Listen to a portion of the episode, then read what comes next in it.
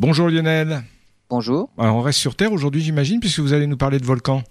Eh oui, et on connaissait l'influence des éruptions volcaniques sur les changements climatiques, à savoir une baisse des températures pendant deux ou trois ans, après une éruption majeure causée par la réflexion des rayons du Soleil par les particules émises lors des éruptions. Il semblerait que les grosses éruptions volcaniques aient une autre influence sur le climat à beaucoup plus long terme.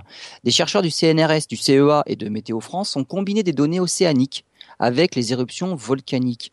Le refroidissement initial des deux, trois premières années entraîne un refroidissement de la surface des océans, ce qui provoque une réorganisation de la circulation océanique dans l'Atlantique Nord. La circulation océanique s'accélère 15 à 20 ans après le début d'une éruption, puis ralentit au bout de 25 ans et accélère à nouveau après 35 ans. Ces variations dans les courants océaniques ont été observées à la suite des trois dernières éruptions volcaniques majeures, celle d'Agun en 63, El Chinchon en 82 et le Pinatubo en 91.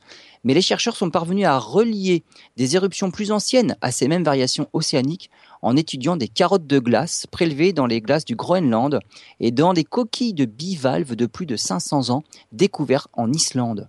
Les chercheurs ont systématiquement pu relier une accélération de la circulation océanique 15 ans après cinq éruptions qui remontent à plusieurs centaines d'années. Les éruptions volcaniques induisent donc une variabilité sur 20 ans dans les courants océaniques qui influencent énormément le climat européen.